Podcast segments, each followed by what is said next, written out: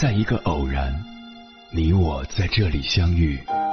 你有你的经历，我有我的故事。因为彼此的寻觅，我们走到一起。千山万水只为你，捎来谁的秘密？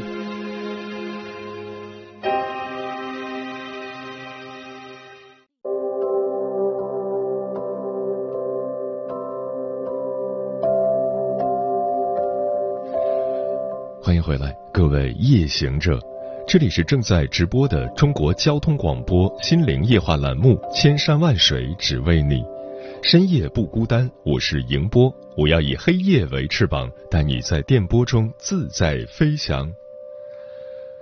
徐玉坤六十一岁那年决定换个活法。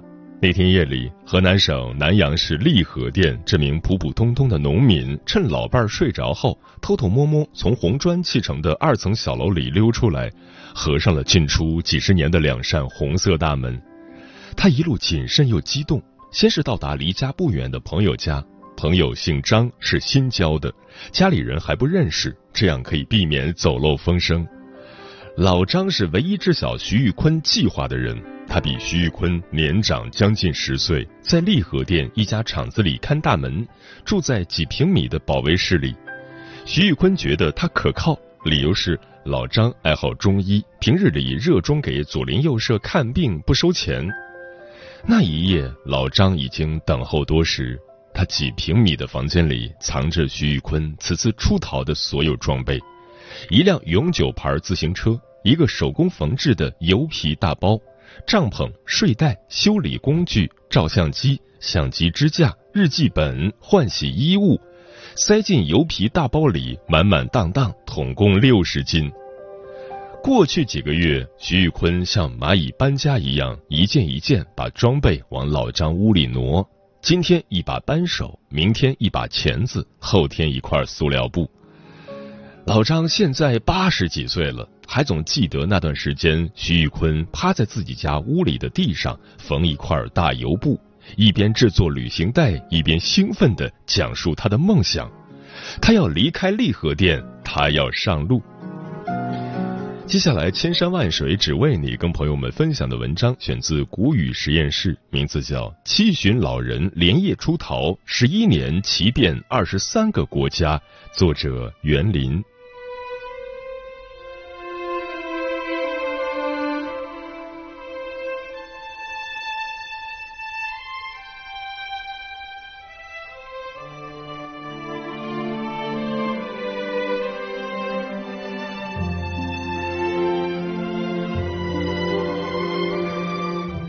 坤的一生都活在这里，他的家是一片看不出差别的砖房里的一户，屋里光线昏暗，厨房还保留着烧柴的土灶，洗衣机是洗甩分离的老款式，门前一条小河流过，河水是浑浊的土黄色。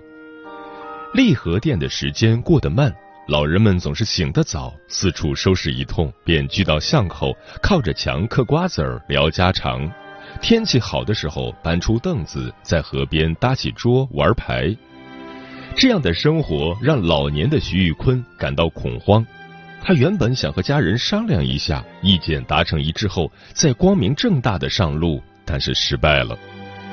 一九九九年，他想出发想得厉害，整夜失眠，脑子里不停设想上路需要哪些东西，会出现哪些困难，怎么应对。于是他召集了家庭成员，跟大家说了想法，结果没有一个人同意。徐玉坤心里着急，但还是顺从了子女的想法。他最终用这个理由说服了自己：四个女儿有两个还没成家，自己的任务还没完成，放下吧。二零零七年，徐玉坤的四个女儿都结婚了，孩子们告诉他，以后不要干活了，在家休息吧。徐玉坤心里想：是时候了，可以上路了。这次他选择暗度陈仓，表面若无其事，背地里在老张家谋划路线。这一刻，他已经心心念念了几十年。他一路摸黑，朝着北京的方向骑，确认已经离家很远很远，他才停下来给老伴儿打了电话，告诉他：“我上路了，已经骑了一百里开外了。”具体位置就别问了，不要找我。他每天早上五点醒来，骑到七点左右，天完全亮了，停下吃早饭，接着再骑，除了吃饭，一直骑到晚上七八点。夜里就在空地上搭帐篷，钻进睡袋睡觉，写日记。条件实在恶劣时，也会到别人家借宿。到一个城市标志性的建筑，他会停下来欣赏一会儿，把相机架子撑起来，给自己拍张照。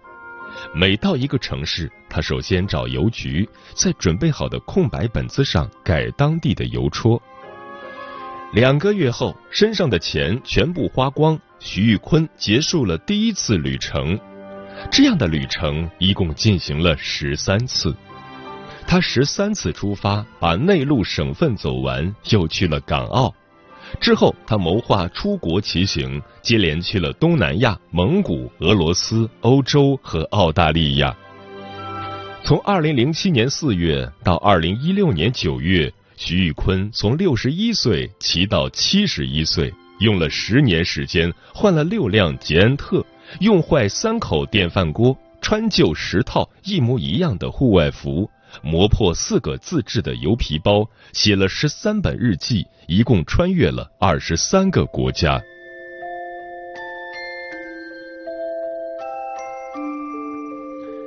整个利和店没有人能理解徐玉坤的选择，他们都说他病了。第一次骑行回到家里，徐玉坤变得又黑又瘦，头发和胡子留得很长，衣服也破破旧旧。家人和邻居都像看异类一样盯着他，其中一个女儿说：“他可能神经了，要不要把他送到精神病院去？”没有人接纳徐玉坤的新活法。有一次，他骑行回来，头发和胡子很长，他自认很有些艺术感。刚到村口，被一个女婿瞧见，冲他放了狠话：“你再不剪掉，以后不养活你了。”徐玉坤不愿意剪，被老伴儿抓住领子，拖到理发店，强制性剪了。从此以后，每次回家前，他总是先把头发和胡子剃了。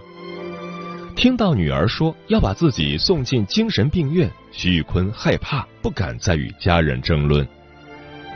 徐玉坤四个女儿里的三个都没有嫁出村，最近的离家一百米，远的三百米。只有一个女儿稍微远些，也还在南阳市里。女儿们起初不明白父亲为什么要出去骑车。二女儿徐海棠说：“我们想象的一家人和和气气的团聚在一起就很幸福了，出去受那个罪做什么？”孩子们最担心的是父亲身体受不了，在路上遭遇意外，同事也觉得没有必要做这件事。另外，家里的经济条件也不支持。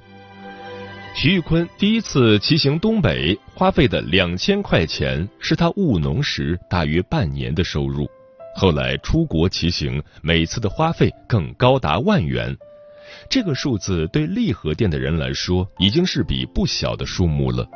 邻居冷言冷语的评价：“吃饱了撑的，有那个钱来好好享受不行，尽给子女添麻烦。”一九九九年那次，孩子们集体反对徐玉坤上路后，二女儿记得，父亲最终坐火车去四川玩了一趟，回来整个人都神采奕奕，兴奋地向他们介绍路上见到的新鲜事物。在那之前，父亲从没有离开过他们，他没有出过省，甚至没有到过河南省会，最多去过别的县城。二女儿以为那次旅行已经了却父亲的心愿了，在父亲出逃之前，她没有感觉到任何异样。在徐玉坤的印象里，最初几年他收到的反馈全是铺天盖地的嘲讽：“他是不是神经了？不神经干不了这样的事儿。”唯一不反对的是老张，老张有过一瞬间的想法，想和徐玉坤一起走。其实他也不理解徐玉坤的理想，他对徐玉坤的判断依据来源于徐玉坤写了一手好字，总是义务给村里墙上写印刷大字，这样的人一定是好人，没有坏心。老张如今八十一岁了，别人跟他说话不太听得清。徐玉坤和老伴儿提着水果去看他，大声喊话谢他：“老哥，当年是从您这儿打响了长征第一枪，多亏了您。”老张呵呵的笑，话题总是不自觉的转移到自己对于免费帮人看病的愿景上。临走前说了一句：“我挺羡慕你。”第一次骑行回家，家人们想了很多方法阻止徐玉坤的再次出发。他们把他的钱没收了，又偷偷把他的相机藏起来，以为这样父亲能安分下来。但这一招没有奏效。二零零七年十月，徐玉坤取出自己私藏的一千五百块小金库，花一千四百二十元买了一个新的卡片相机，在全身只有八十块钱的情况下，再次出发了。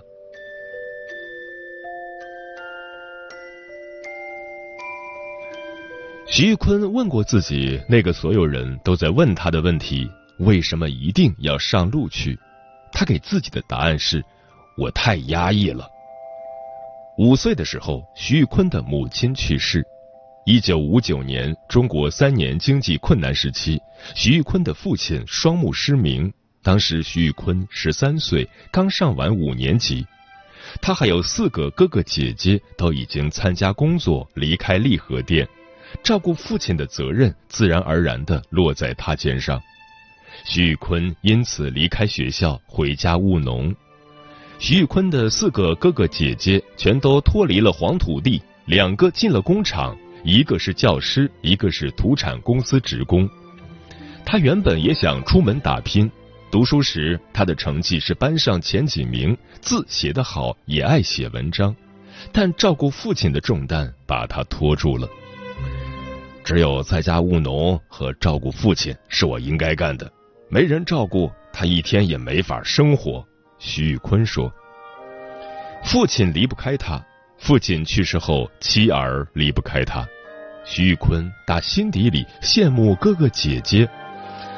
我啥时候能出去，能走得更远？从回家务农开始，这个想法就在徐玉坤心里埋下了。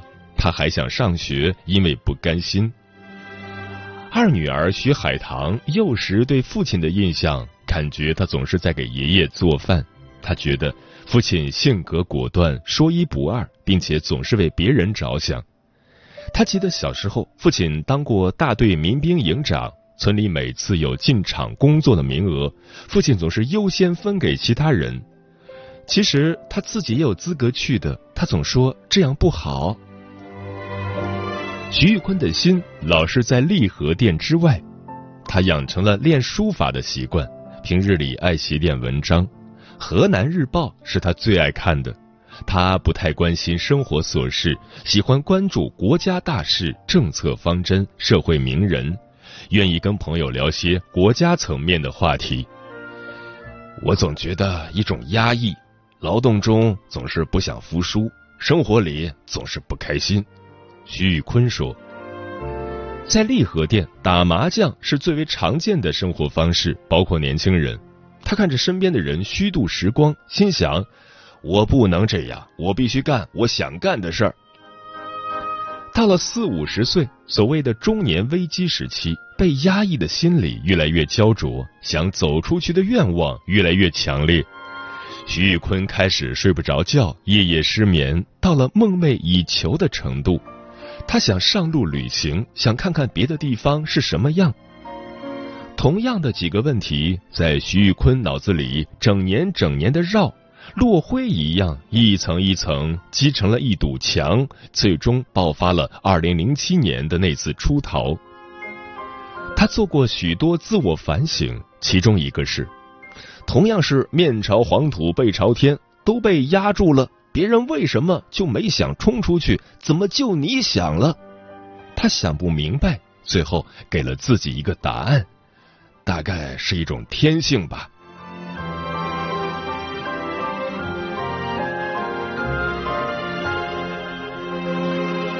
第一次出国，徐玉坤没有经验，不知道怎么办签证，他花了将近一年的时间才搞清楚。先是骑了几千公里到新疆喀什，想进入吉尔吉斯斯坦和哈萨克斯坦，在那儿待了半个月，被告知无法办理，又转到北京的大使馆，才明白出国原来要很多的条件。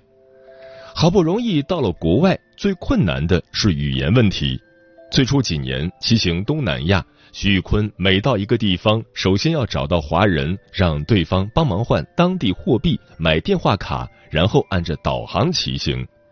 后来有了翻译软件，语言问题基本解决，最大的困难变成了充电。在国外没有导航，徐玉坤一步都不敢走。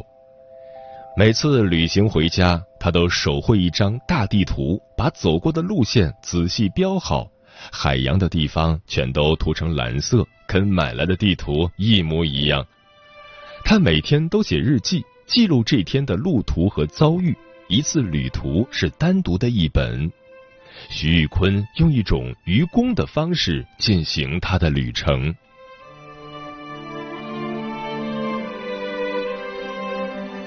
徐玉坤第二次上路是在与家人决裂的情况下进行的。那是他最艰难的一次，他一路向东，打算完成中国东南沿海的路线。他全身上下只有七十块钱，花完后，他每天都到银行把卡插进机器里，看里面有没有钱。他以为家里总会忍不住给他打点儿，但总是无功而返。路上是艰辛的，徐玉坤每天骑行一百公里，打瞌睡是他最大的敌人。生物钟作祟，每天到十一点，他就觉得瞌睡的厉害。天气好或有人的地方，他会停下来睡上十几二十分钟。遇上下雨或下雪的天气，他披着塑料布做成的雨衣骑。找不到地方停下来休息，只好强忍着睡意。有一次骑到陕西，天正下着大片雪花，他瞌睡来了，没绷住，摔到路边的沟里去了。正好从两棵树的空隙间摔下去。他在东北被虫子咬得满脸肿胀，在罗布泊的大桥下碰见过黑熊，在欧洲迷过路。他的印象中还遇见过不少温暖的人，苏黎世的夫妇帮他找过充电的咖啡厅，澳大利亚的一家人盛情款待过他，比利时的女孩送给他一条纪念围巾，他去哪儿都带着。几次旅程后，他开始自己带上锅具，一路做饭吃，这样可以节省很多开销。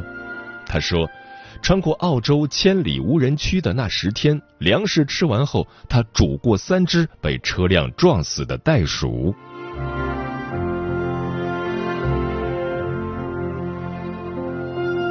二零一八年十一月二十四日，北京梅地亚中心。徐玉坤和来自各行业的学者一起坐在台上，台下座无虚席。徐玉坤像军人一样笔直的坐着，显得拘谨严肃。听别的学者回答观众的提问，讲到好笑的点，大家哈哈大笑，他也一动不动。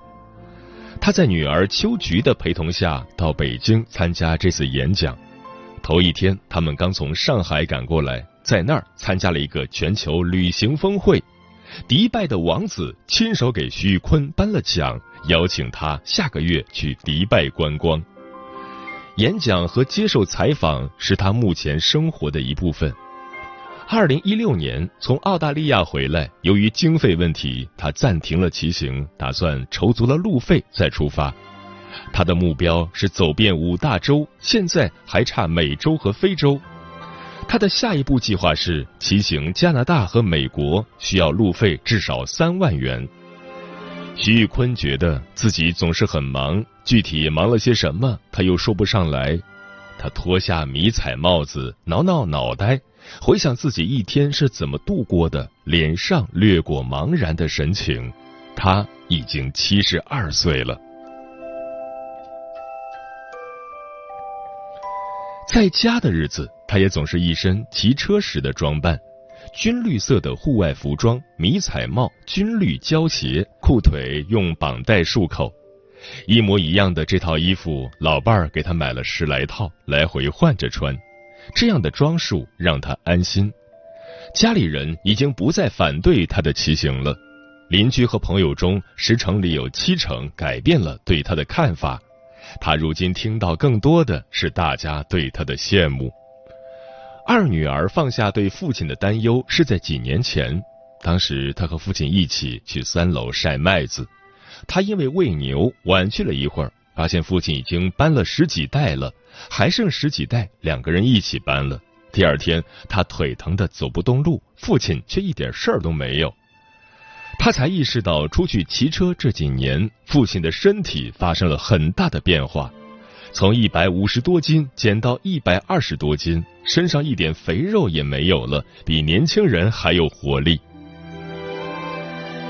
这么多年过去，徐玉坤的老伴儿嘴上不说，心里早就接纳了他新的活法。老伴儿记得，徐玉坤第一次偷偷出去打电话回来的时候是早上七点钟。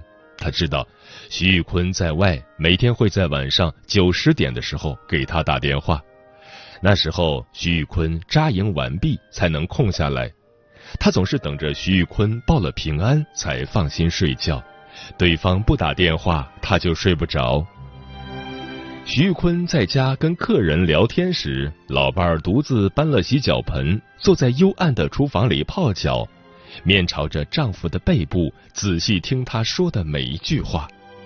她有时也想插一句话，张开口又闭上了。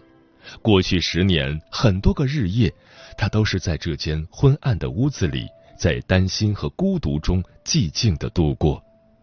她不再阻止徐玉坤的远行了。徐玉坤担心他的病情，他对他说：“你走吧，我这个病永远就这个样。”轻了回家来，重了上医院，你不用操心，有四个孩子照顾，你别管了。